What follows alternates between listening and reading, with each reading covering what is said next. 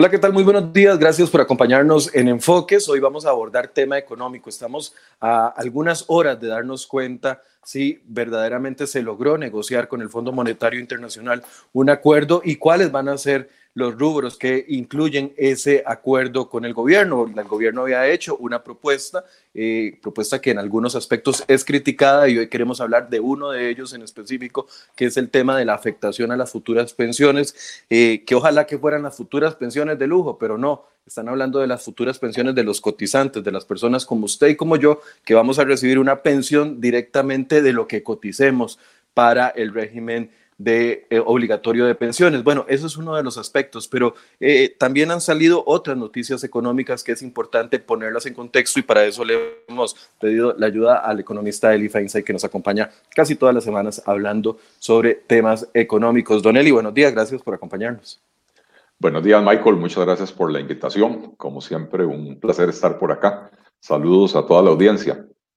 Gracias, Don Eli. Tal vez eh, quisiera empezar con, una, un, con un panorama general. Hemos sabido, hemos tenido noticias de reuniones del Fondo Monetario Internacional, no solo con la delegación de gobierno encabezada por don Elian Villegas, por la ministra de Planificación, doña Pilar Garrido, y también con el presidente del Banco Central, sino también con distintos eh, diputados, jefes de fracción y algunos otros diputados que se unieron. Hay versiones distintas con respecto a lo que sucedió ahí. Eh, nos decía don Fernando Naranjo que también el fondo se reunió con eh, un grupo de economistas del país el día martes, me parece, en la tarde. También sabíamos de que la NEP se reunió con el Fondo Monetario Internacional y en teoría estamos a horas de conocer ese famoso acuerdo y lo que implica ese acuerdo. En contexto, eh, ¿cómo le parece lo que ha, sucedido en los últimos días? Bueno, eh, es parte del proceso normal eh, de, una negociación de esta naturaleza entre un país y el Fondo Monetario Internacional. la misión del fondo se reúne con diferentes sectores, eh, porque, porque es importante para el Fondo Monetario valorar no solo la propuesta del gobierno desde una perspectiva de cifras, que, que, es lo primero que van a revisar, si la propuesta del gobierno alcanza para hacer el ajuste que el Fondo Monetario Internacional estima necesario para el país, sino también la viabilidad política de eso, ¿verdad? Entonces, por eso se reúnen con, con, diputados de oposición, con diputados oficialistas, se reúnen con, con sindicatos, eh, probablemente ahí también, y no haya trascendido, hubo reuniones con, con cámaras empresariales o eh, otros gremios. Eh, escuché también que hubo una reunión con, con economistas, yo no, no, participé en ella. eso es parte del proceso normal.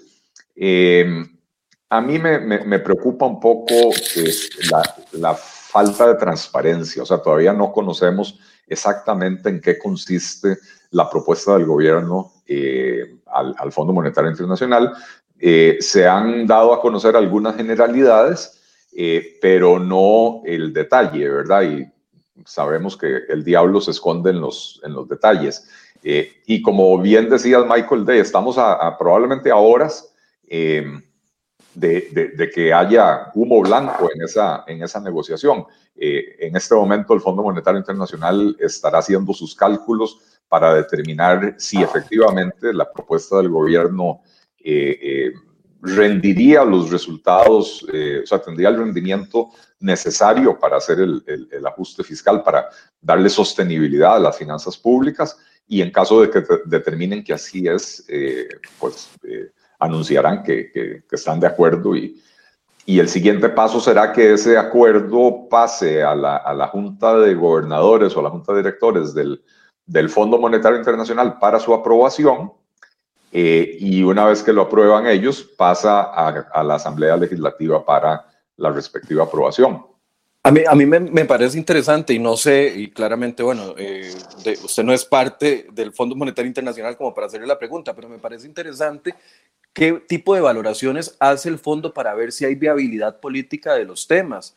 Porque, a ver, al reunirse con sindicatos ya sabemos y tenemos muy claro la posición de los sindicatos en algunos aspectos, incluso en el componente más firme y más fuerte de la negociación eh, en materia de gasto, que es la ley de empleo público. Eh, ¿qué, tipo de valoración podría hacer el fondo para decir, bueno, si hay viabilidad política, por ejemplo, en empleo público, bueno, la van a aprobar los diputados, ¿sondearán a ese nivel o es simple y sencillamente, como yo preguntaba el miércoles, un ejercicio de escucha para sondear más o menos el ambiente país?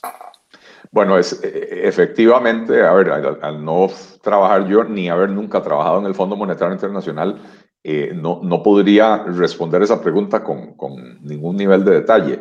Eh, eh, por supuesto que lo, primero es escuchar, ¿verdad? Escuchar a los diferentes sectores. Yo creo que a nadie en la misión del Fondo Monetario Internacional le, le sorprende que los sindicatos estén en contra de, de reformas de esta naturaleza. Eh, igual, pues yo creo que para ellos es importante escuchar cuáles son los argumentos, cuáles son las quejas, las preocupaciones de los sindicatos, eh, incluso de si hay algo que, que, eh, que se pueda hacer para, para, digamos, modificar la propuesta para facilitar el apoyo de los sindicatos o por lo menos que, que la oposición no sea tan radical, ¿verdad? y sondean, por supuesto, a, los jefes de fracción y a los diputados para ver qué, eh, qué viabilidad política tiene en términos de que, de, que esto, la, propuesta llegue a la Asamblea Legislativa y pueda recibir los 38 votos que, necesitaría por ser un crédito eh, internacional, ¿verdad? Eh, así que, que no, te, no te sabría decir que, cuál es el nivel de detalle de eso, pero también creo que, tenemos que entender, el Fondo Monetario Internacional no se espera a, la semana de las negociaciones para hacer estas averiguaciones. Eh, eh, ellos permanentemente, y más hoy con la facilidad que nos da el Internet, las redes sociales, ellos permanentemente le dan seguimiento a, la situación política y económica del país y social. Eh, así que, nada de lo que, de lo que ellos eh, escuchan esta semana los tiene que sorprender, ¿verdad? Eh, y constantemente están visitando al país, no, no es que solo, digamos, en este año de pandemia fue más difícil lo de la visita física, ¿verdad? Pero, pero constantemente están visitando y si no están visitando por, por medio de plataformas tecnológicas, están constantemente reuniéndose con diferentes personas como economistas, empresarios, políticos, diputados, gente de gobierno, gente de oposición, eh, sindicatos para, para, para llevarle el pulso al país. Don Eli, a, ver, eh, cuando hablábamos con el ministro de Hacienda nos sorprendió, y, digo sorprender porque fue eh, una de las últimas entrevistas que él dio previo a la reunión con el Fondo Monetario y habló del ajuste del 4%. Eventualmente, muchas voces han dicho 4%, un ajuste de 4% no alcanza. Ayer nos damos cuenta de que el Banco Central actualizó cifras macroeconómicas que son relevantes. Voy a leer un poco y le voy a pedir a mis compañeros que por favor pongan la nota para que las personas la puedan leer. Está en la sección de economía de cereoy.com. Se llama Nuevo Cálculo del PIB, suaviza cifras de deuda y déficit en el país. Está en la portada, eh, Federico y Angie, por favor. Y eh, hablaba de que, bueno, que la semana pasada el gobierno nos da a conocer de que el déficit fiscal no fue de 11%, sino de 8.34. Esa fue la primera noticia macroeconómica que tuvimos esta semana. Pero eventualmente, el martes, al terminar el día, el Banco Central también ajusta eh, el monto del PIB de nuestro país y también el monto del déficit. Y ya no nos dice que el déficit no fue ni de 11 ni de 8.34, sino de 8.6 y que el PIB eh, y que la deuda eh, es un 67% del PIB. ¿Qué significan estas cifras y por qué se ajustan en medio de una negociación? O sea, eh, ¿será que eh, en, la negociación se dijo, bueno, es que ustedes tienen desactualizados los datos, actualícelos? ¿Beneficia o no a, a la posición del país el hecho de esta actualización de cifras? Bueno, lo, primero es entender que esa actualización de cifras no es algo que se hace eh, en un par de días. O sea, no es que el Fondo Monetario llegó y dijo, sus cifras están desactualizadas, actualícelas. Esto es un proceso que lleva años, ¿verdad? Porque eh, implica cambios metodológicos, cambio en, cambios en, la forma de, encuestar a, los sectores productivos para determinar eh, eh, niveles de producción, el valor de la producción, el valor agregado, etcétera. o sea, esto tiene, tiene cambios importantes en la metodología y es algo que el Banco Central hace periódicamente, ¿verdad? No, no, no, es que de pronto se lo sacaron de la manga. Em, eh, la última vez que lo habían hecho será hará unos cinco años, una cosa así por el estilo, ¿verdad? Porque la base, hasta, hasta esta semana, la base de medición eh, era el 2012. Ahora con estos nuevos cambios, la base de medición es el año 2017, ¿verdad? Entonces, entonces, digamos que eso está normal, ¿verdad? También uno podría preguntarse, pero ya eh, entrar en conjeturas innecesarias, si, si la decisión de publicarlo esta semana se tomó con algún criterio político en el sentido de eh, impactar en esta negociación. ¿Por qué? Porque al ser el PIB más grande de lo que creíamos, eh, entonces recordemos que medimos las cosas usualmente como proporción del PIB. Cuando decimos que el déficit fiscal fue del 8. ¿Cuánto dijeron que cerró? 8.6, 8.06. 8.2, no, antes, no, 8.34. 8.34 dijo el Ministerio de Hacienda el lunes y el, el martes dice el Banco Central 8.06. Sí, cuando decimos que es eso, 8.34 o 8.06, eh, por ciento es por, como porcentaje o como proporción del PIB, que es la suma de la producción nacional, ¿verdad? Entonces, eh, eh, tenemos una operación matemática muy sencilla. arriba tenemos el monto del déficit. Digamos, eh, eh, mil. Y abajo en el denominador tenemos el monto de la producción, digamos 10 mil. Entonces usted divide mil entre 10 mil, le da un 10%. Ese monto de mil, que es el déficit, si ahora le dicen a usted, no, mire, el PIB, la producción, no era 10 mil, era 11 mil, entonces ahora usted divide mil entre 11 mil y le va a dar un porcentaje menor, le va a dar un 9,11%, una cosa así por el estilo, ¿verdad? Este, entonces, se, ven un poquito mejor las cifras, no nos engañemos, un 8,06% de déficit o un 8,34% de déficit no, no, no es como para que uno diga, wow, qué maravilla, estamos súper bien. Con un 8,06 sigue siendo el déficit fiscal más alto desde la crisis de Carazo, ¿verdad? Em, eh, eh, pero bueno, esa, esa disminución, esos más o menos 0,20, ¿cuánto? 0, 0,25% del PIB implica que el ajuste que hay que hacer es 0,25 menor. Pero estamos hablando de un ajuste que el gobierno estima en 4% eh, y, que, y que ese 4% en realidad, Michael, es simple y sencillamente para, para eh, digamos, para estabilizar la situación, que no siga creciendo la deuda, pero no alcanza para disminuir la deuda. Y la apuesta de este gobierno es, bueno, a ver, un ajuste de cuatro puntos es un ajuste, para, hacerlo en tres años, que es lo que se pretende, es un ajuste bastante duro. Eh, entonces, probablemente el cálculo de este gobierno es, nosotros hagamos lo mínimo necesario para estabilizar eh, y que el próximo gobierno, una vez que se venza este crédito con el fondo, se siente a negociar otro para continuar las reformas, para disminuir, ya no para, para estabilizar el nivel de endeudamiento, sino para disminuirlo, para poder llevarlo eh, eh, por debajo del 50%, que es donde, de donde nunca debimos haber superado. El nivel de endeudamiento em, ahora anda en el, alrededor del 67%. 67, correcto. Y este año debería de subir, o, o, sea, este año probablemente subiría alrededor de 10 puntos más. O sea, que vamos a terminar el año entre 75 y 80%. O sea, no, hay, no, hay, nada que celebrar, digamos.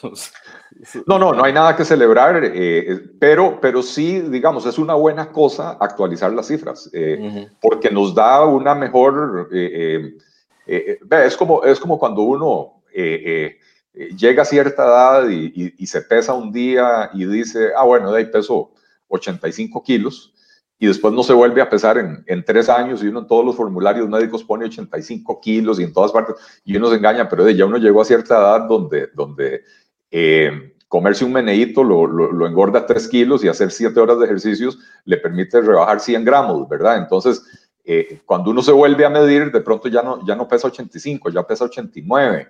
Eh, y eso tiene implicaciones para la salud de uno, para los programas de, de de ejercicios, etcétera, ¿verdad? Entonces, sí es importante tener las cifras actualizadas, eso, no, lo, neguemos, ¿verdad? Eh, eh, en temas, entonces, en términos reales, ¿podría que esto impacte en algunas décimas, por así decirse, el, perdón, impacte en algunas décimas el, el, el ajuste que se tiene que hacer? Exactamente, y no más que eso. si nos dicen era eh, 5%, no 4%, como dijo el gobierno, puede que sea entonces 4.80, 4.9. Eh, sí, sí, sí, 4.75 en el mejor de los casos, y, eh, pero eh, es eso. No es más que eso. Don Eli, eh, desde el lunes le tenemos, bueno, no, desde la semana pasada le tenemos puesto el ojo, por así decirse, a una de las eliminaciones de exoneraciones que el gobierno ha planteado y, y, lo tenemos porque le, tenemos puesto el ojo porque tiene un impacto directo sobre los cotizantes y es el tema de quitar la exoneración a eh, los fondos de pensiones o aumentar del 8 al 15% eh, el pago de impuestos que se hace sobre los rendimientos de esos fondos de pensiones. El lunes hablábamos con un ex superintendente de, de, pensiones, con don Edgar Robles, hablábamos al mismo tiempo con doña Rocío Aguilar y hablábamos también con la Asociación de Operadoras de Pensiones y todos expresaron la preocupación de que esto es un contrasentido por la afectación directa que va a tener don Edgar y doña Rocío, perdón, la Asociación de Pensiones y de Operadoras de Pensiones y doña Rocío hablaban de al menos una afectación de un 10% sobre el monto del ROP que yo voy a recibir mes a mes eventualmente. Don Edgar eh, con sus cálculos dice, no, esto puede llegar hasta un 18%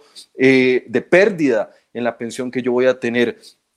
Cuando el gobierno nos dice, vamos a hacer una reforma que no afecte a la mayoría, a la gente más debilitada, pero por otro lado no salen con un proyecto que afecta directamente a los pensionados y como decía al principio, no los pensionados de lujo, sino los pensionados que sí estamos ganándonos nuestra pensión porque estamos cotizando para ella. Eh, ¿qué, ¿Qué análisis se puede hacer? Además, ya lo sondeamos con algunos diputados y nos dicen, esto no tiene viabilidad política. Bueno, eso, por eso, en respuesta a una pregunta anterior tuya, yo te decía que a mí lo que sí me preocupa de todo este proceso de negociación con el fondo es la, poca transparencia que ha habido, ¿verdad? Como decía, tenemos un pincelazo general, una pincelada general de lo que el gobierno quiere hacer, pero, pero los detalles todavía están bastante eh, eh, opacos. Ah. Este, Por ejemplo, nos hablan de, de renta global. Eh, y la renta global puede ser una cosa muy buena. Yo, yo como concepto teórico apoyo eh, eh, la renta global, pero en la implementación pueden hacer una serie de barbaridades eh, impresionantes, ¿verdad? Esto, o sea, esto puede convertirse en una subida de impuestos disfrazada enorme, ¿verdad? Em, que probablemente no tendría viabilidad política. están hablando de, de, el impuesto a las viviendas de lujo, que con lo cual pretenden multiplicar por 12 la recaudación actual. Eh, pero, pero además, hoy en día el, impuesto de lujo se supone que lo tienen que pagar las casas de más de 133 millones y ellos pretenden hacerlo a partir de 200 millones. Es como para decir, solo vamos a golpear a los más ricos. Pero si usted, eh, eh, entre más cara la casa, menos casas de ese valor hay, ¿verdad? Entonces, si usted aumenta el valor exento de la casa, aumentar la recaudación se, se, vuelve virtualmente imposible. Entonces, y pretenden multiplicar por 12. No, no, no, no se ve viable por ninguna parte, ¿verdad? Entonces son, pareciera ser que hay algunos cálculos por ahí muy alegres, ¿verdad? Y el tema de las pensiones, para no desviar la atención de la pregunta, eh, definitivamente, como lo dijo Edgar Robles y como lo dijo doña Rocío, eh, eh, es una barbaridad, es un contrasentido. empecemos por entender, primero, que lo que se estaría grabando serían las pensiones complementarias. No es el IBM, no, no, no es eh, las pensiones del magisterio, no son las pensiones del Poder Judicial, son las pensiones complementarias, ¿verdad? Eh, y las pensiones complementarias tienen ese nombre tan extraño porque precisamente se crearon hace 20 años para complementar la pensión básica, sobre todo para la gente que, que, cotiza para el IBM, que es una pensión bastante baja, ¿verdad? Y que ha eh, ido perdiendo valor en el tiempo por todas eh, las, por todo ese sabemos. Es el punto, ese es el punto, que eh, hace 20 años cuando, cuando se aprobó esta reforma, si mal no recuerdo, la, la, el IBM le pagaba a las personas el 60% del, de, de, de, un cálculo de los últimos no sé cuántos salarios, ¿verdad? Y ya, ya eso es, ha bajado al 40%. Entonces, eh, en números sencillos, si usted gana un millón de colones, eh, pero usted gana hoy un millón de colones, usted su salario ha venido subiendo porque usted eh, tuvo ascensos en el trabajo, porque hubo ajustes por costo de vida. Entonces, cuando usted le hacen un promedio de los últimos 20 años, hace 20 años probablemente usted ganaba 300 mil, ¿verdad? Y entonces le van a hacer ese promedio y digamos que el promedio le da 600 mil colones, Eh, y si le, si le daban el 60% de eso, eran 360 mil. Entonces usted se retira, usted se pensiona con un salario de un millón y pasa a recibir únicamente 360 mil colones. Bueno, eso era cuando era el 60% la, la, la, pensión. Ahora que es el 40%, entonces usted pasa a recibir 240 mil colones. Entonces imagínese el ajuste tan complicado para la persona que se pensiona con un salario de un millón que pase a recibir 240 mil colones. Eh, entonces, las pensiones complementarias se crearon precisamente para que las personas pudieran complementar sus ingresos en la edad adulta mayor, ¿verdad? Eh, los ingresos magros de la caja, porque el, IBM no, no tiene capacidad para pagar una pensión más alta, que las personas por medio de este ahorro, que es obligatorio, pudieran complementar sus ingresos eh, eh, cuando les toque pensionarse. Si ahora esos ahorros se castigan y, tienen el impacto que estima, no importa si es la SUPEN o si es Edgar Robles, entre un 10 y un 18% de pérdida de valor del monto que usted va a recibir cuando se pensione, eh, eh, eso es un sinsentido. Primero, es una injusticia. ¿Por qué? Porque usted paga o usted ahorra para la pensión. Eh, si, si, si usted le toca pagar salario, usted ahorra para la pensión, ¿cómo se llama? O sea, usted de, su salario bruto, usted paga el impuesto. Eh, eh, y el cálculo de la pensión también es sobre su salario bruto, de su aporte a la pensión, no es sobre su salario líquido, ¿verdad? Entonces, usted ya pagó impuestos antes de hacer ese ahorro. Eh, pero además, con lo que le sobra, usted paga impuestos cada vez que va al supermercado o a, un restaurante o a, una tienda a comprarse un par de pantalones, ¿verdad? entonces, ya usted pagó impuestos sobre su ingreso y ahora que lo tienen, un fondo de ahorro, le quieren meter un impuesto adicional eh, eh, que, que, definitivamente lo va a empobrecer a usted cuando le toque pensionarse. Entonces es una injusticia en ese sentido. Y un contrasentido por cosas que ha señalado Edgar Robles con muchísima claridad, ¿verdad? Y es que eh, de por sí hay muchísima informalidad en el país. Y, la informalidad no es otra cosa que evasión. Es, gente que no le alcanza y entonces no, no se inscribe en la caja, no cotiza para la pensión, no cotiza para un montón de cosas, ¿verdad? Y estos cambios lo que hacen es fomentar mayor informalidad. O sea, fomentar que, que, que la gente se salga del sistema o los que no han ingresado, que definitivamente no puedan ingresar al sistema, ¿verdad? Entonces, con esto se perpetúa un ciclo vicioso, un círculo vicioso que es eh, eh, que tenemos informalidad, que la informalidad alimenta más informalidad y esto se va, se va a convertir en un problema en 15 o 20 años cuando las personas que están en la informalidad lleguen a una edad en la que ya no pueden ser productivas y no tienen ese ahorro para esa pensión. Y entonces eventualmente se convierte en una carga para el Estado que, que pagamos todos los ciudadanos vía impuestos, ¿verdad? Pero, pero además es regresivo, bueno, no sé si es, la pregunta, más bien, ¿es progresivo o es regresivo? En el sentido de que tal vez para el gobierno le genere algún tipo de, es que es la forma en la que se venden las cosas, no lo venden como si fuera una afectación directa a las ganancias de los fondos de pensiones, pero no nos dicen que, las, que esas ganancias van distribuidas para nosotros. Entonces, e, e, esto es que no, no, es no es un impuesto a las ganancias de las operadoras de pensiones. A, ver, para, para, para, entender eso, cuando uno hace un aporte a la pensión complementaria, o sea, es un ahorro obligatorio que uno hace y ese ahorro lo administra alguien. Ese alguien es una operadora de pensiones.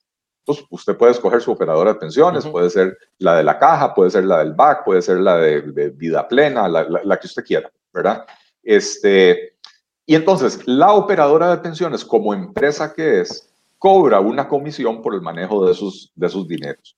De esa comisión, la empresa paga los gastos, sus, sus costos, ¿verdad? El personal que tiene que tener, todo lo demás, y obtiene una ganancia. Esa es la ganancia de la operadora de pensiones. Después está la operadora, maneja un fondo de pensiones. Y el fondo es la buchaca donde entra toda la plata de los trabajadores que están cotizando. El fondo de pensiones eh, eh, ¿Para qué es el ahorro? El ahorro no es que se quede ahí sentado eh, en una caja fuerte. Claro, lo están moviendo para ganar intereses, claramente. Exacto. Eso, Ese es el trabajo por el cual, ese es el trabajo por el cual las operadoras de pensiones cobran una comisión. Ellos agarran el dinero y lo invierten en títulos valor, en diferentes, tipos, diferentes tipos de inversiones para obtener un rendimiento, de manera que si usted ahorró 100, eh, al final del primer año usted tiene 108. Pero en el segundo año usted ahorró otros 100 y entonces ahora tiene 208 más lo que se va a ganar de intereses al siguiente año ya entonces, se va, va creciendo el monto por los intereses que usted se va ganando por esta gestión que hacen las operadoras de pensiones. Y entonces, las ganancias que están grabando, estarían grabando con este impuesto no son las ganancias de las operadoras de pensiones que pagan como cualquier empresa impuesto de la renta, ¿verdad? Las ganancias que estarían grabando son las ganancias del fondo de pensiones. Y el fondo de pensiones está constituido por la plata suya y mía. Y, entonces, en la medida que usted le quita plata a ese fondo, o más bien a, las ganancias de ese fondo, lo que está haciendo es impedir que, ese fondo crezca, o, por lo menos hacer que ese fondo crezca más lentamente.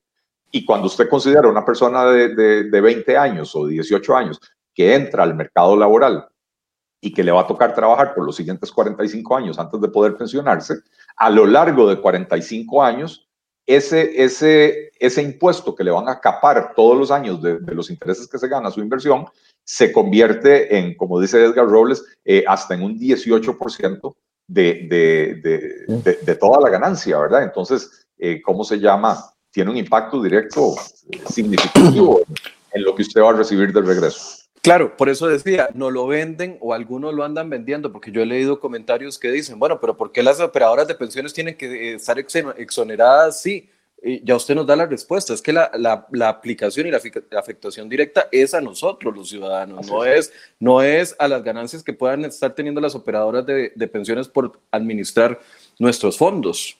Así es.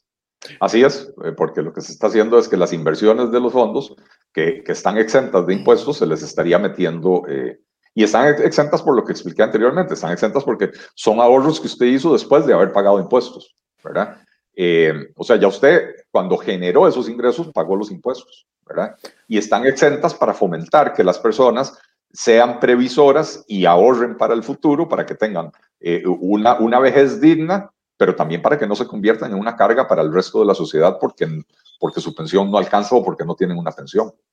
Ahora, eh, a ver, cuando, cuando viene el discurso de gobierno con respecto a la propuesta, y yo sé que no le gusta decir que son impuestos y no lo llama como eliminación de exoneraciones, pero al fin y al cabo el gobierno está proponiendo afectar el ROP. O sea, es una iniciativa de gobierno, eh, por más que lo quieran disfrazar como que es que hay que eliminar una serie de exoneraciones porque hay grupos que ya no tienen que estar exonerados. O sea, yo no recuerdo, al menos si en la ley de protección al trabajador aprobada en el año 2001, eh, me parece, eh, venía esa exoneración por un tiempo determinado, pero aunque viniera por un tiempo determinado, si es que era así, eh, es una mala jugada en este momento sabiendo que las pensiones se han venido debilitando y que el monto del IBM viene, viene a menor cada vez más. Además, nos lo calculan sobre 270 cuotas hacia atrás. Eh, cuando venga la, pensión del IBM, no le van a calcular a usted si está ganando 500 mil.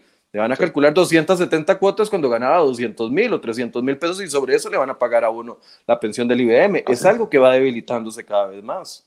Definitivamente no, no. Y, y, en la ley de, ¿cómo se llama? La, la, eh, la reforma esta, la, que creó el, el, régimen de pensiones complementarias. Eh, la ley de protección al trabajador. La ley de protección al trabajador eh, previó esto. O sea, la, ley dijo, no, estas, estas inversiones no pagan impuestos porque lo que se quiere es fomentar precisamente que las personas ahorren, ahorren para su vejez, ¿verdad? Eh, no se quiere castigar ese ahorro. Ojo, ojo. Eh, la pensión es obligatoria. El ROP se llama ROP eh, porque, porque es régimen obligatorio de pensiones complementarias.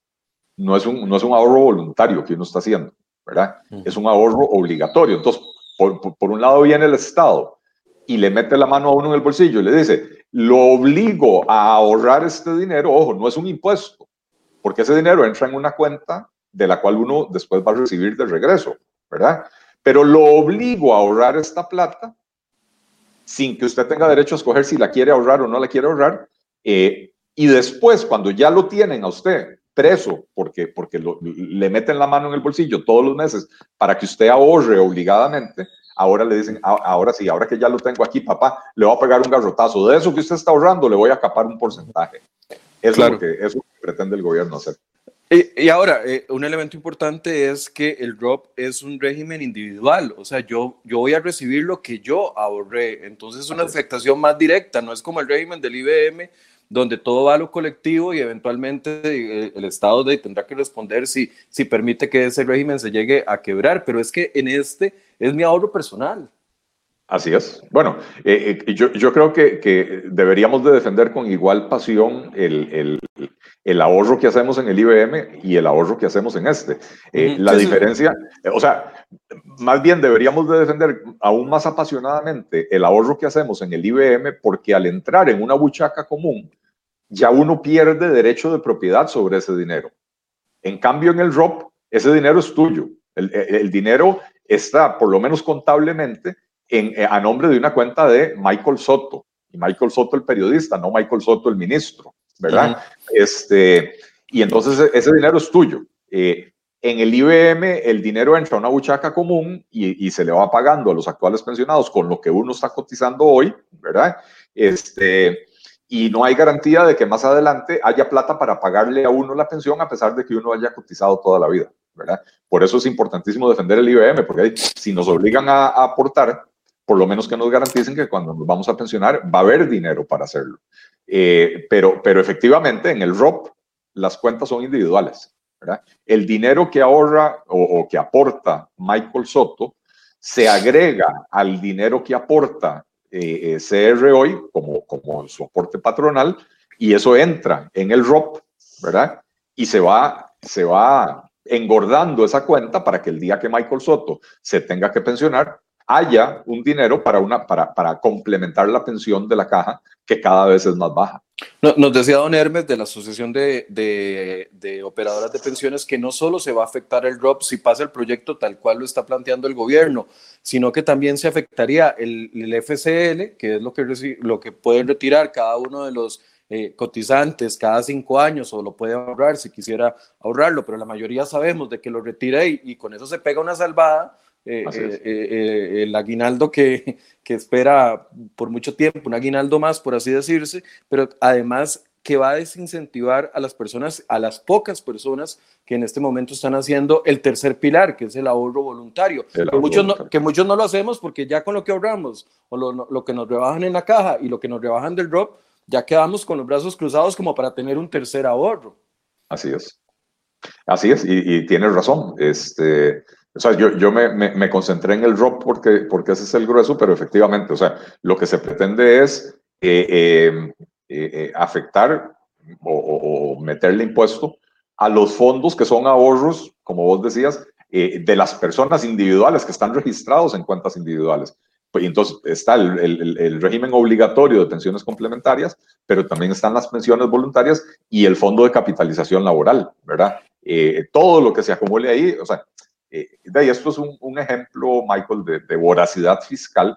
Yo entiendo que el gobierno necesita resolver el problema, pero hay formas más inteligentes de resolverlo que creando un problema eh, o, por lo menos plantando la semilla hoy de un problema social muy serio que se va a manifestar en 20 o 25 años. Y lamentablemente, la, la matemática de un régimen de pensiones, la matemática actuarial, es una rama que muy pocas personas entienden, y dije entienden, no entendemos, eh, porque es una rama muy especializada, ¿verdad? Y entonces dentro de 25 años, cuando, cuando la gente sienta, o 20 años, la gente sienta el impacto de las medidas que se tomaron hoy, nadie va a entender que ese impacto se originó en las medidas que se tomaron hoy, ¿verdad? Este, eh, porque ya pasaron 20 años y eh, entonces la apuesta del gobierno es afectar a quienes no se pueden defender, porque no hay, no hay, digamos, una asociación de pensionados muy fuerte que, que, vaya a convocar manifestaciones masivas, ¿verdad? Y ni siquiera son los pensionados los, los afectados, son los, los actuales trabajadores que están cotizando, ¿verdad? Em, y, y cómo se, entonces, va a tener poca, no, va a tener quien defienda eh, eh, a estos grupos, digamos, como, como un sindicato o una cámara empresarial porque no hay una asociación fuerte de cotizantes de los regímenes de pensiones. Eh, y el daño se va a ver en 15, 20, 25 años, y entonces nadie se va a acordar que el daño se originó en este momento. Pero al, al menos en este punto eh, se le cae el discurso al gobierno de decir de que estaban haciendo una propuesta justa, balanceada y que afectará, a lo, eh, y que afectará solo a los que más tienen y no a los que menos tienen, porque el ROB lo paga la señora de, de empleada doméstica que recibe 200 o 300 mil pesos al mes y lo paga el ejecutivo que recibe 4 o 5 millones. O sea, ese discurso que nos, nos trataron de meter en el marco de la negociación de que no iba a ser una afectación directa a las personas que menos recursos tienen, con solo este proyecto de ley impulsado por ellos mismos, se les cae el discurso político. Eh, estamos a 21 de enero del 2021. Hasta, ahora te das cuenta de que, eh, eh, o, sea, ¿vos crees que hasta ahora se le cae el discurso a, este gobierno? No, no, no, pero digo, Sí, sí, sí, pero digo, al menos en este marco de negociación con el fondo, donde nos vendió tanto el presidente como la ministra, como eh, el mismo Don Elian, de que era una propuesta justa, balanceada, ya con solo este proyecto de ley que pretende recaudar, no cosa menor, 0.17 del PIB, estamos hablando de más de, 40, de 50 mil millones de colones al año. Em, sí, sí, bueno, eh, eh, el, el, el discurso el discurso es eso, es un discurso, es una, es una forma de vender las cosas eh, con, si, si, le hacemos caso al, al informe que recientemente publicó, eh, eh, recientemente se publicó de, de, Simón Bunce de la Universidad Leeds con la Universidad de Oxford sobre, sobre las, ¿cómo lo llaman? las tropas de, de, de cibertroles y esto. Ah, es, una forma, es una forma de vender el mensaje y con sus, con sus cibertropas este, posicionan en la, en la mente de mucha gente que sí, que esta es una reforma fiscal justa, progresiva. Eh, eh, Michael, no, esto no es nuevo, esto es de enero del 2021, esto lo, lo, vienen haciendo con mucho éxito desde hace mucho tiempo, ¿verdad? Nos venden un discurso que muchas veces ni siquiera tiene gran relación con la realidad. Don Eli, eh, tres disparadores del gasto eh, son los que nos tienen en este problema fiscal que, tenemos eh, en el país y que nos han heredado, porque yo, aunque ya tengo 40 años, yo puedo decir de que no, no, no soy responsable como ciudadano, he aportado durante más de 20 años trabajando, dando mis cuotas a la caja, pagando mi impuesto de renta, etcétera, etcétera, pero Tres, esta generación está pagando los platos rotos de tres disparadores del gasto que se han tomado decisiones durante mucho tiempo y que nos han dicho hay que eliminar los disparadores del gasto, hay que tomar la decisión y el marco de la negociación con el Fondo Monetario Internacional debería de ser esa oportunidad para atacar directamente esos disparadores del gasto si queremos bajar las cifras que hay. Quisiera preguntarle si esos tres eh, disparadores del gasto y si usted quiere agregarle alguno más, eh, se están atacando directamente y con qué efectividad. Y uno de ellos, bueno, el primero son las remuneraciones, el otro es el gasto en intereses y el otro que yo tengo son el recargo de las pensiones al presupuesto nacional, las pensiones claramente que, no, que, tienen recargo a este presupuesto. Y quisiera ir uno por uno, porque, a ver, con pensiones al, al, con recargo al presupuesto nacional, la propuesta, a lo que yo recuerdo hasta este momento, no toca absolutamente nada más aquella que decía que eh, suspender los aumentos a aquellas que tengan mayor a 452 mil colones. ¿Eso es de verdadero impacto o es puro discurso como esta hablada que nos han metido con la eliminación de exoneración a los fondos de pensiones? Eh, creo, creo, que es importante explicar un concepto. Eh, es la diferencia entre recortar el gasto y contener el gasto. ¿verdad? Recortar el gasto es decir, bueno, yo estaba gastando 100, a partir de ahora voy a, gastar 90. Contener el gasto es decir, yo estaba gastando 100, pero cada año aumentaba, entonces 100 el año pasado, 103 el año, 106 el próximo. Entonces, contener el gasto es decir, voy a seguir gastando 100. O tal vez en vez de 103 este año voy a gastar 101. Y en vez de 106 el próximo año voy a gastar 102.50, ¿verdad? Eso es contener el gasto, eso es hacer que el gasto crezca, pero más lentamente. ¿Ok? Es, seguir, seguir, gastando, solo que con con menos de lo que estábamos gastando anteriormente cuando gastamos a manos llenas. es seguir gastando lo mismo que antes, pero con, más moderación, o sea, que no crezca tan rápidamente el gasto, ¿verdad? Eh, entonces, en, en, en, todo el paquete de, de, la propuesta que le hace el gobierno al Fondo Monetario Internacional, prácticamente no hay nada de recorte del gasto, lo que hay son medidas para la contención del gasto. La, principal medida sería la ley de empleo público. Es la que más aporta a este paquete, pero dejémosla porque de ese, ese es el... Esas remuneraciones. Claro. Este, pero, pero básicamente son medidas de, contención del, del, gasto, o sea, de, evitar que siga creciendo o hacer que crezca más lentamente. La, la propuesta de, congelar las pensiones por encima de 452 mil colones es una propuesta de contención del gasto. También es importante, ¿verdad? Porque eh, lo que explicaba yo al puro principio, uno, para, para entender, eh, eh, para entender si un rubro de gasto es significativo o no es significativo, lo tengo que comparar con algo más. Entonces, lo comparo con el tamaño de la economía. Entonces, si, si yo digo que el rubro de salarios representa, por decir algo, ¿verdad? El, el bueno, que, o, o, lo comparo con el tamaño del gasto total, que el rubro de remuneraciones del gobierno representa el 50% de todo lo que gasta el gobierno, ¿verdad? Entonces entiendo que ese es un rubro muy importante porque hay otros rubros que representan como, como eh, eh, la inversión en carreteras que representan 3, 4% del gasto total del gobierno, ¿verdad? Eh, entonces ahí vemos la, la, importancia relativa.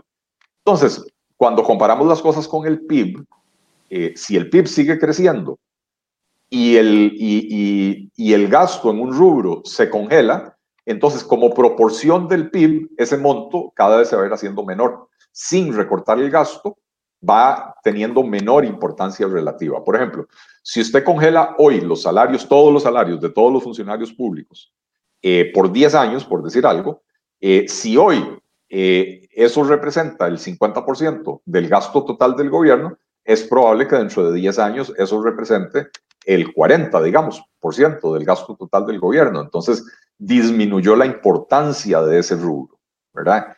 Entonces, en pensiones, básicamente lo que están haciendo es eh, eso, congelar esas pensiones eh, con cargo al presupuesto de la República em, eh, y eso es contención del gasto.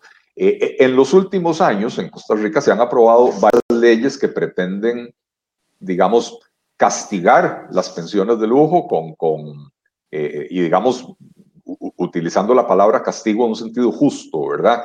Eh, o sea, eh, ¿qué, es lo que se ha hecho? Se ha dicho, bueno, para las pensiones de más de X monto, hoy anda como en 2 millones 300, 2 millones 400 mil. A esas pensiones, que son, que son de más de ese monto, lo que, lo que reciban por encima de eso, se les va a meter, se les mete un impuesto adicional, que puede llegar hasta el 55%, ¿verdad? Eh, entonces ya todo esto se ha hecho. Lo que pasa es que estamos atacando los síntomas. Vos estás resfriado, Michael, y vas al doctor y el doctor en vez de darte eh, eh, aspirina para bajar la fiebre, te da un, tarro de para, eh, un, un, paquete de Kleenex para que te sones la nariz, ¿verdad? Este, entonces, no se le ha querido entrar como país al tema de fondo, que es eliminar la posibilidad de que existan pensiones de lujo. ¿Verdad? Que es agarrar y decir, todos los regímenes de pensiones a partir de ahora no pueden otorgar una pensión que no se corresponda con los aportes del, del, trabajador. Pero aquí, aquí hay dos problemas, perdón, en este tema para tener eh, claridad. Hay dos tipos distintos, porque a lo que yo entiendo, las que estamos hablando como disparador del gasto son las que tienen recargo al presupuesto nacional, que anda por ahí de 1.2 billones. Esas son personas que nunca cotizaron. Eh, no, bueno, no. O, también incluye que, o, también incluye aquellas que cotizaron menos, pero reciben una pensión alta. las dos cosas, hay, hay, o sea, hay, de todo, ¿verdad? De hecho, las, las pensiones, eh, si, si, no me equivoco, las pensiones de los que no cotizaron del todo, bueno, eh, las pensiones de, em, ahora se me fue el nombre, em, del régimen no contributivo, el, nombre, lo dice, no contributivos, son personas que no, que no contribuyeron, pero son, son pensiones de 80, 100 o 125 mil colones. Esas no son las pensiones de lujo. De hecho, es un error llamarlas pensiones. Eso no es una pensión, eso es un subsidio. Un subsidio. le otorga a personas que por diferentes motivos no, no pudieron cotizar para una pensión. Las pensiones con cargo al presupuesto, excluyendo las, las, las del régimen no contributivo, son pensiones, digamos, eh, eh, ¿quiénes están ahí? El, el, régimen de diputados. Y ojo, cerrado, cerrado, está cerrado. Hace muchos años. ¿Qué quiere decir que está cerrado? Quiere decir que los diputados actuales no están, no, no, se benefician de esas pensiones. Desde hace, no sé, 20 o 25 años, eso se cerró, ¿verdad? Pero los diputados, los exdiputados que ya habían adquirido el derecho a esa pensión, eh, no solo tenían derecho a una pensión muy jugosa, sino que además se habían recetado aumentos anuales del 30%, ¿verdad? Y entonces, claro, diputados que empezaron con pensiones de 700 mil colones, eh, eh, hoy tienen, bueno, tenían antes de que se les metieran estos, estas eh, contribuciones obligatorias solidarias, tenía 7, 8 millones. 7, 8 millones de colones, ¿verdad? Yo, yo, recuerdo, Nelly, solo para poner un ejemplo, y no quiero decir que esto suceda en, en muchos de los casos, pero hace 8, 9 años yo hice un reportaje en Noticias Repetel de personas pensionadas eh, con pensiones con recargo al presupuesto nacional que tenían pensiones de 8, 9 millones con 100, 101 años, habiéndose pensionado hace 20 años que les estamos pagando esos y casados incluso con terceras personas. Recuerdo dos casos que estaba investigando el Ministerio Público en ese momento de un adulto mayor casado de 101 años, casado con exdiputado, por cierto, casado con una eh, persona de 24 o 25 años, porque el régimen permite, permitía, no sé si ahora habrá cambiado, heredar el 100% de la pensión, como sucede en el Poder Judicial, pero ya con otro tipo de pensiones. O sea, eso fue un negocio para un montón de familias durante mucho tiempo, a cargo de nosotros mantenido por, nosotros. incluso en, en, en, estos y en otros regímenes de pensiones se, se decía que, eh, eh, que, que, los hijos tenían derecho a, a, la pensión en caso de fallecimiento del progenitor hasta los 25 años de edad, pero que las mujeres que no estuvieran casadas podían seguir devengándolo. Entonces, eh, hay, hay, un montón de, de, de, mujeres, hijas de ex magistrados, ex diputados, etcétera, de que nunca se casaron, tienen familia, pero nunca se casaron para poder seguir cobrando esa pensión, ¿verdad? Entonces, eso, a, eso me refiero. Esos abusos, si bien eh, los, regímenes se han cerrado, eh, hay personas que siguen disfrutando. Y siguen disfrutando de esto, ¿verdad? Entonces, la reforma profunda, la reforma de fondo, eh, que es atreverse a reconocer que lo que es mal habido no es derecho adquirido, ¿verdad? Eh, a eso nadie le ha querido entrar. Entonces, ni, está en esta negociación. Ni está en esta negociación. Las pensiones con recargo del presupuesto nacional van a, seguir siendo un problema a pesar de la negociación que se haga con el Fondo Monetario Internacional. van a ser un problema menor si de verdad se congelan eh, por, por, por, el periodo que el gobierno dice que, que, se, que, se, van a congelar, porque mientras siga creciendo el PIB y mientras siga eh, creciendo el gasto público, entonces van a, van a representar un porcentaje menor, ¿verdad? Eh, y entonces una manera de diluir el, el, problema, ¿verdad? Hacer que ese problema sea menos importante, que sea menos problemático. Entonces, se vale dentro de un paquete, eh, eh, se vale tomar algunas medidas de contención del gasto. Lo que no se vale es que dentro de ese paquete prácticamente no haya ninguna medida de recorte del gasto, ¿verdad? Eh, y en el tema de pensiones, que hay jurisprudencia que dice que son derechos adquiridos, ahí no se puede recortar. Básicamente ahí lo que se puede hacer es congelarlas para que no sigan creciendo. Ok, el otro disparador del caso es los intereses. Traíamos una nota hecha por Luis Valverde esta semana donde eh, explicaba que el gasto en intereses del año anterior eh, ascendió a 1.6 billones de colones, 1.600.000 millones de colones. Así es. Eh, bueno, esta, reforma no hace gran cosa. O sea, el pago de intereses tiene dos, componentes, básicamente. Uno es el monto de la deuda. Si usted debe 100 colones y la tasa de interés es 10%, usted va a pagar 10 colones de, de, de intereses, ¿verdad? Si su deuda son 1000 colones y la misma tasa de interés del 10%, usted va a pagar 100 colones de intereses.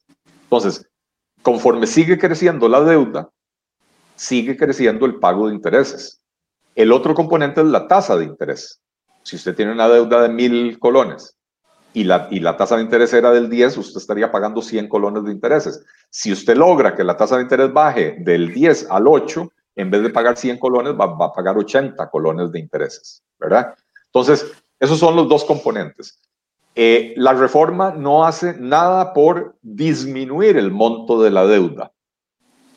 Y entonces, al no disminuir el monto de la deuda, se sigue, es más, la reforma contempla que la deuda va a seguir creciendo y probablemente eh, eh, este año que termine entre 75 y 80%, y, y, probablemente suba un poquito más todavía, y, y, después en ese momento se estabiliza, ¿verdad? y entonces si la deuda sigue creciendo, el pago de intereses va a seguir creciendo.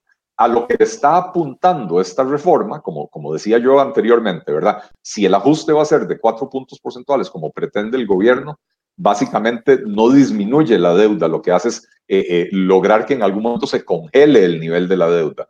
Eh, lo que pretende este paquete presentado por el gobierno es que al tener un acuerdo con el Fondo Monetario Internacional, nos compremos buena voluntad en los mercados internacionales y esto haga que otros, otras organizaciones como el Banco Mundial, el, eh, el, Banco Mundial, el BID, el BCIE, etcétera, eh, o los mismos inversionistas privados en los mercados quieran prestarnos dinero a una tasa de interés menor. Entonces, la, la apuesta que le está haciendo el gobierno es a que al tener el sello de, garantía de un acuerdo con el Fondo Monetario Internacional disminuya la tasa de interés. Pero entendamos que el nivel de la deuda va a seguir creciendo un poco todavía, un buen poco todavía, y que con un ajuste de cuatro puntos porcentuales, lo único que tal vez podamos lograr es equilibrar o, o estabilizar el nivel de la deuda, pero disminuirlo con un ajuste de cuatro puntos porcentuales probablemente nos tome 50 años. Ok. E, eso, la reducción de los intereses, entonces, debería apostar el gobierno a una, a una negociación adicional, distinta con los, con los diferentes personas a quienes le debemos, personas, instituciones, eh, para, para poder reducir eso. Porque al principio se hablaba mucho de la reducción del, del, pago de intereses y que hubiese una renegociación general de la deuda del país y que los tenedores son, muchos tenedores son eh, institucionales, etcétera, etcétera. Pero e, e, esa presión que había hace algunos meses, yo siento que ha ido bajando. No sé si es percepción mía. Eh, a ver, el, el, el problema que, que, tiene un país como Costa Rica, 70 y resto, casi como 77% de la deuda es deuda interna. ¿verdad? y de esa, deuda interna, de esa deuda interna, eh, eh, la mayoría es deuda que está en manos de instituciones del gobierno.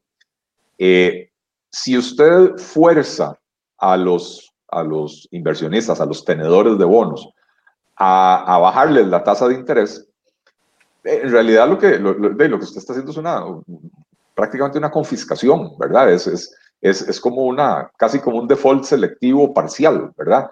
Eh, donde, donde se le dice, hey, yo me comprometí a pagarle a usted el 8%, pero solo lo va a pagar el 6%.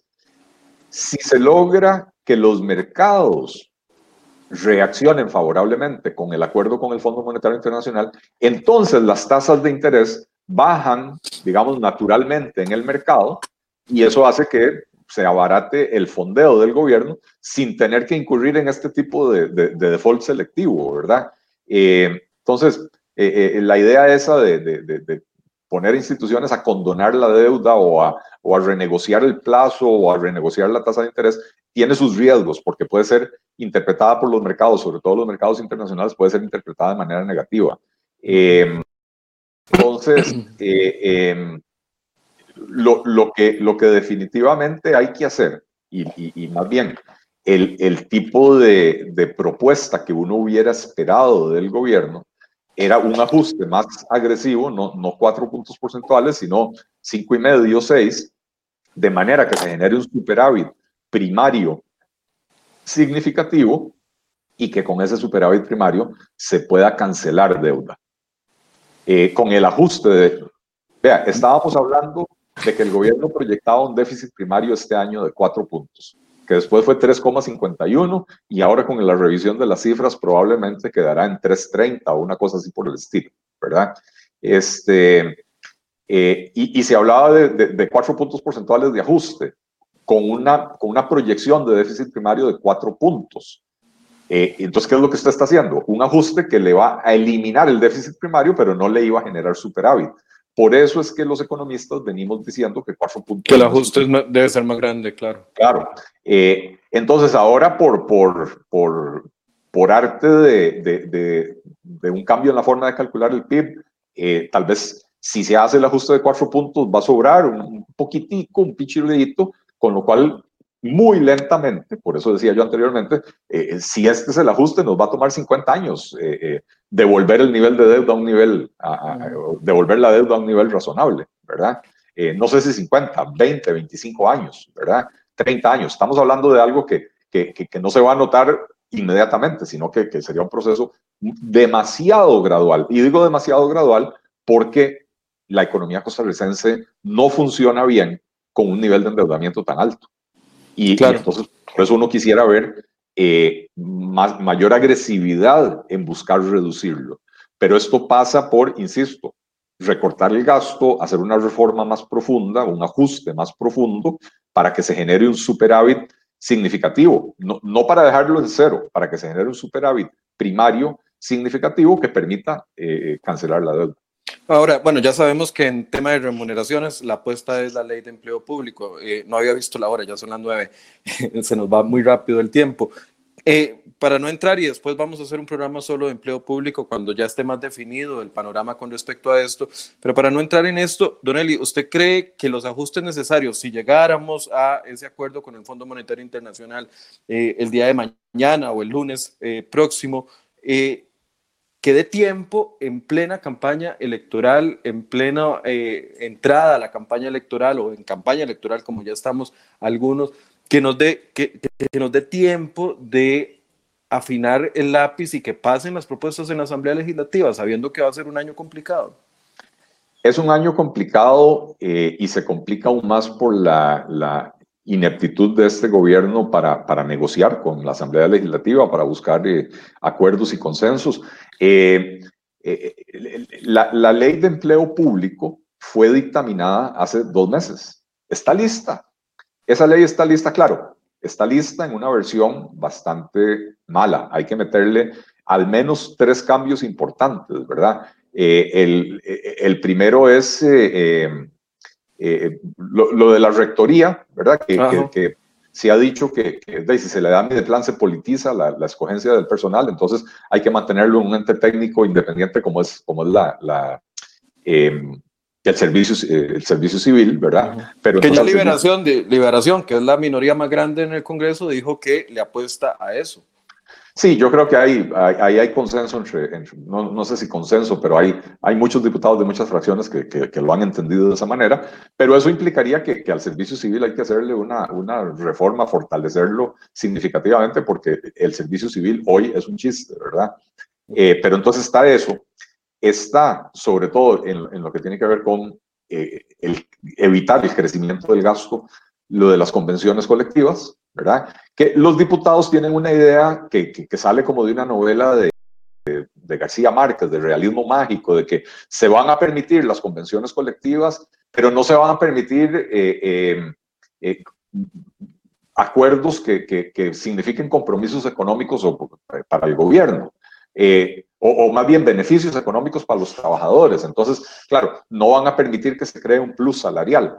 Pero de ahí, si no se permiten los pluses salariales y, y si se permiten otro tipo de negociaciones, por ejemplo, eh, que, que, una eh, entidad pública diga, bueno, a mis funcionarios yo les voy a dar seis semanas de vacaciones pagadas al año, en vez de las dos que dice la ley, eso tiene un costo. Para, el trabajador, para el trabajador no es un beneficio pecuniario, pero para la, para la institución representa un costo enorme. Lo, lo, que hizo el MEP y que tuvo que dar vuelta atrás con regalarle los tres días de la Semana Santa vía convención colectiva a, los educadores. Así es, bueno, y lo que, lo que están tratando de hacer ahora, de darle al personal administrativo del MEP vacaciones como, como las que tienen los, los maestros, ¿verdad? Eh, o sea, quieren darle 50 días, si no me equivoco, de, de, vacaciones al personal administrativo del MEP. Este, entonces, ese tipo de cosas tiene un costo enorme. Entonces, eh, la, la, segunda el segundo cambio importante que hay que hacerle a ese proyecto es eh, impedir la celebración de convenciones colectivas en las instituciones que brindan servicios públicos. Eh, y, la, y, la, justificación jurídica constitucional está clara. El, licenciado Rubén Hernández eh, la ha ido a exponer en la comisión varias veces y, y, en artículos de periódico y en entrevistas. Eso, eso está clarísimo. Y lo tercero es que los funcionarios que actualmente tienen salarios eh, por debajo de lo, que de lo que sería el salario global de su categoría, eh, se mantengan acumulando pluses, eh, o sea, que, que su salario vaya creciendo paulatinamente hasta que lleguen al monto del salario global y no hacer lo que pretenden algunos diputados, que es hacerles un aumento automático con la entrada en vigencia de la ley a seis meses o a dos meses, pero hacerles un aumento que, que, representaría un aumento del gasto público, el gobierno lo ha estimado en 32 mil millones de colones al año. Eso en media crisis eh, es un sinsentido descomunal. Ahora, eh, si hubiera voluntad política, ese proyecto se puede aprobar de aquí a 15 días o tres semanas, porque ya, ya, ya, ya fue dictaminado en comisión, eh, ya, ya pasó por, por, lo, por las mociones en el plenario, eh, vuelve a comisión para ver qué cambios se le hacen basado en, las mociones del plenario, eh, pero eso se podría, si hubiera voluntad política, se puede resolver rápidamente. y eso es la mitad de la reforma prácticamente, ¿verdad? bueno, no la mitad, pero, pero, pero sí, sí, es, es un porcentaje importante de, de, toda la reforma y yo creo que es muy importante que sí se apruebe haciéndole esos cambios. Sin embargo, Michael, eh, al día de ayer esa reforma eh, acumulaba más de 300 mociones de los diputados. 370 me parece, 370 me parece que, que era el monto.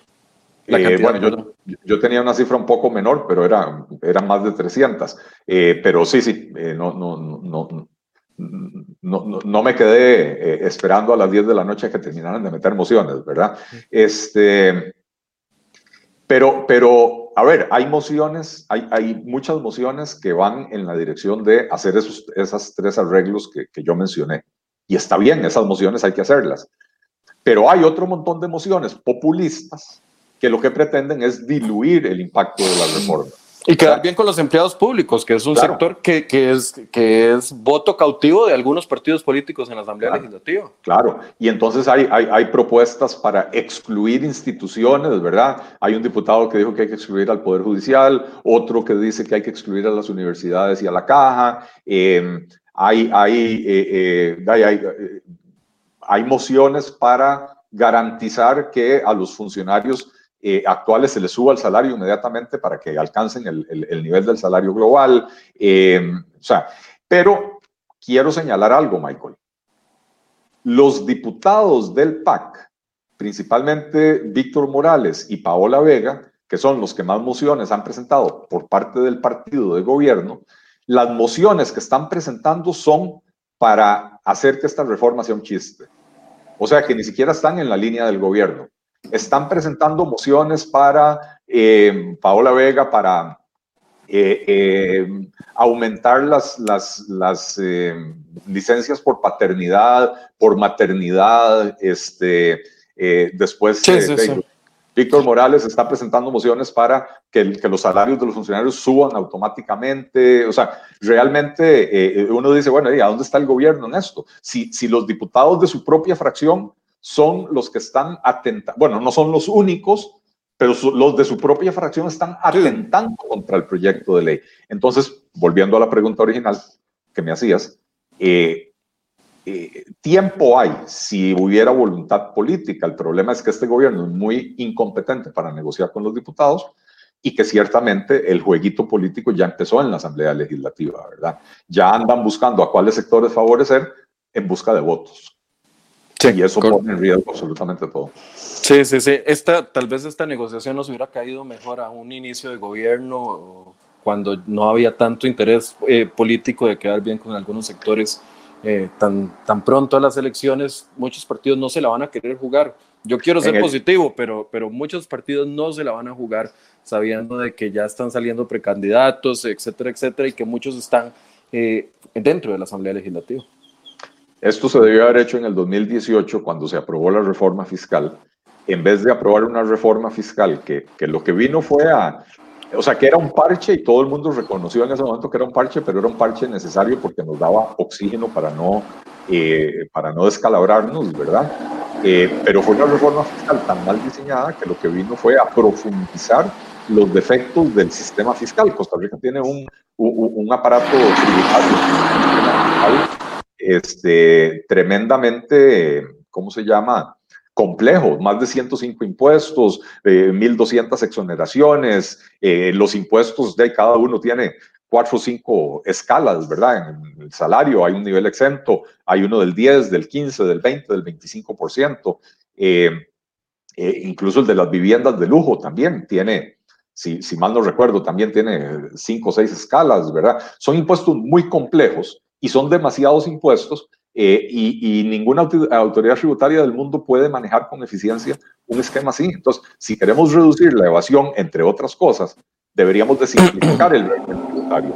Eh, y lo que se hizo en el 2018 iba exactamente en la dirección contraria. Esta negociación hubiera caído muy bien en ese momento, pero no teníamos la pandemia encima y entonces no había tampoco eh, gente dispuesta a, a, aceptar en ese momento lo que hoy están dispuestos a aceptar. Un gobierno del PAC promoviendo una negociación con, con el Satanás del Fondo Monetario Internacional, ¿verdad? Son cosas que, que, yo nunca creí que iba a haber en, en mi vida, ¿verdad? Correcto. Eh, bueno, hay muchos comentarios. Gracias a todos los que nos han enviado comentarios. Por supuesto que hay que dedicarle más tiempo a la ley de empleo público. Como les decía, hay que esperar cómo avanzan estas mociones. Si son más de, dos, más de 300, como la, la, información que tenemos, todo esto está, tiene que verse una por una en comisión y no sabemos cómo. Ahí es donde se va armando el famoso ornitorrinco de las leyes, ¿verdad? Cuando entra una cosa y se comienza a hacer algo eh, completamente distinto. Vamos a esperar a que eso avance para poder tener información más eh, concreta. Don Eli, hay muchas preguntas y una de ellas, la última, se la voy a leer, es de Rodolfo Vargas. Don Eli, la pregunta es del, del millón es si se va a postular usted. Le pregunta a don Rodolfo Vargas. Eh, no tengo el millón de colones, así que no, no, no, no se la puedo responder. Eh, no, no, no, no es todavía el momento para... La decisión para no está tomada aún. Eh, es que depende de muchos factores, eh, eh, sobre todo si va a haber o no va a haber una coalición, cosa que todavía no está definida y hay, hay conversaciones. si hay una coalición, el candidato será el candidato de la coalición y si no hay una coalición, entonces al partido que yo presido le toca tomar decisiones de acerca de qué manera enfrentar el proceso electoral, pero dejemos que, que, haya más claridad con todo este tema del Fondo Monetario Internacional antes de empezar a politizar eh, aún más el entorno, ¿verdad? ¿Cuánto, ¿Cuándo cree usted que estaría tomando la decisión? ¿Meses? Eh, hay, hay, cosas que no dependen de uno, sobre todo el tema de la, de, la, coalición, ¿verdad? Entonces, eh, no, todavía no hay, todavía no hay una fecha de anuncio, digamos, una fecha de lanzamiento. y cuando lo haya, eh, ya sea sí o no, eh, haremos el anuncio. No vamos, a hacer, no vamos a hacer un anuncio de un anuncio como, como, como hace el gobierno. No, no, no, se lo recomiendo, eso es empezar con el, con el pie izquierdo. Definitivamente con el perdón de los zurdos, no se, no se ofendan, no es nada, no es nada personal. en, algún momento vamos a entrar al tema de la futura campaña política. Eh, nosotros también pensamos de que hay que dejar de que pasen algunos temas importantes, y lo digo nosotros como, eh, como medio de comunicación. Es un momento clave, se está discutiendo una negociación con el Fondo Monetario Internacional, eh, están saliendo muchos actores, no hay nada confirmado entre los partidos y por eso es que hemos estado aguantando, por así decirse, este tipo de entrevistas electorales por una situación de que queremos eh, no ensuciar al menos desde nuestro medio de comunicación, la discusión nacional con temas electorales. Cuando venga el momento lo vamos a hacer y le vamos a entrar con mucha fuerza porque eh, queremos desde crhoy.com eh, marcar una pauta en esta campaña electoral y, la, y es la pauta de ponerle la atención a los temas medulares, a los temas importantes. Queremos eh, insistir en cuáles son los temas país que se necesitan discutir verdaderamente en una elección y que no suceda lo que sucedió en otra oportunidad, donde un tema que era para una población muy específica terminó eh, acaparando la atención global y dejando de lado esta situación económica que hoy nos tiene en lo que estamos. Por eso es que se los digo con toda transparencia, no es que queramos evadir el tema electoral, no es el momento todavía y vamos a esperar más, siendo prudentes y esperando también de que se afine y que la discusión central está en los problemas que nos están afectando el día de hoy, pero eventualmente hablaremos con Donelli de temas electorales. Eh, gracias, Donelli.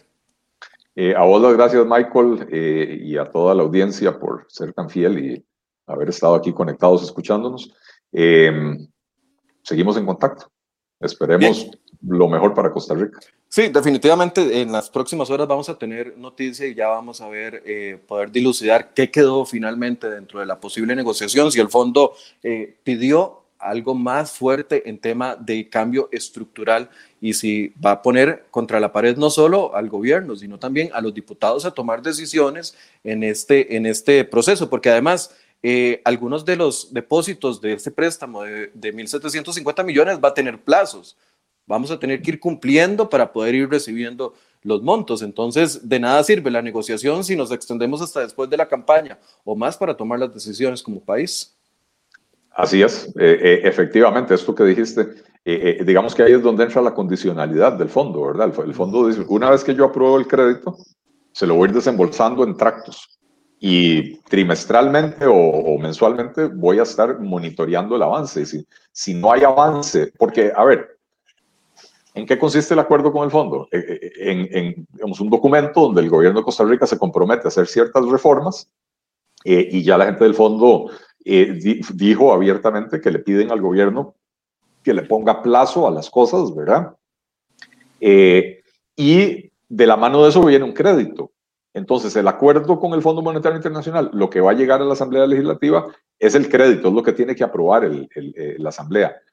Lo, lo que sigue en adelante, y de eso va a depender los desembolsos periódicos, podríamos verlo como una agenda de implementación como, como, como fue en el... La de la OCDE. ¿verdad? Ah, o lo de la OCDE, ¿verdad? Eh, en el sentido de que se aprobó el crédito, pero ahora tenemos que ir avanzando en las reformas comprometidas para que, el, para que el Fondo Monetario Internacional siga haciendo los desembolsos trimestrales o semestrales o no sé cómo los va a hacer.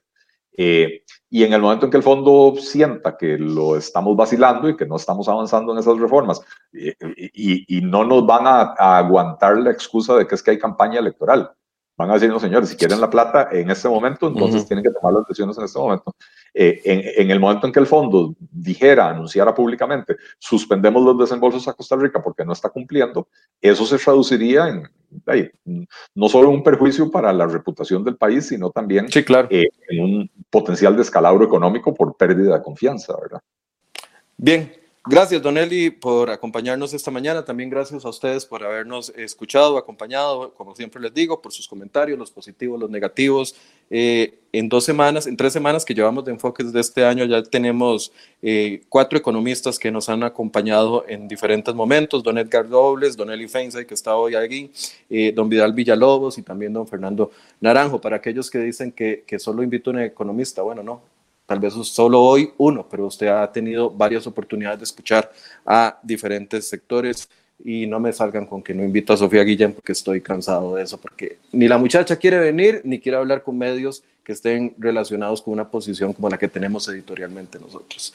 Gracias por su compañía, muy buenos días y nos vemos mañana. Mañana vamos a hablar de vacunas. Ha surgido muchas dudas con respecto al tema de la vacunación. Hay denuncias dentro de hospitales que dicen que no se estaba vacunando al personal. No son inventos, son denuncias que han salido dentro de tres hospitales, el Hospital Enrique Baltodano, el Hospital Calderón Guardia y también el Hospital de Alajuela, donde el mismo personal médico está diciendo que algo está pasando con la vacunación. Estamos guardando mucho las vacunas. Bueno, queremos abordar este tema. Tenemos invitada a la Caja del Seguro Social, no nos ha respondido, vamos a ver si nos responden y tendremos otras voces. Así que los invito a partir de las 8 de la mañana mañana. Muy buenos días.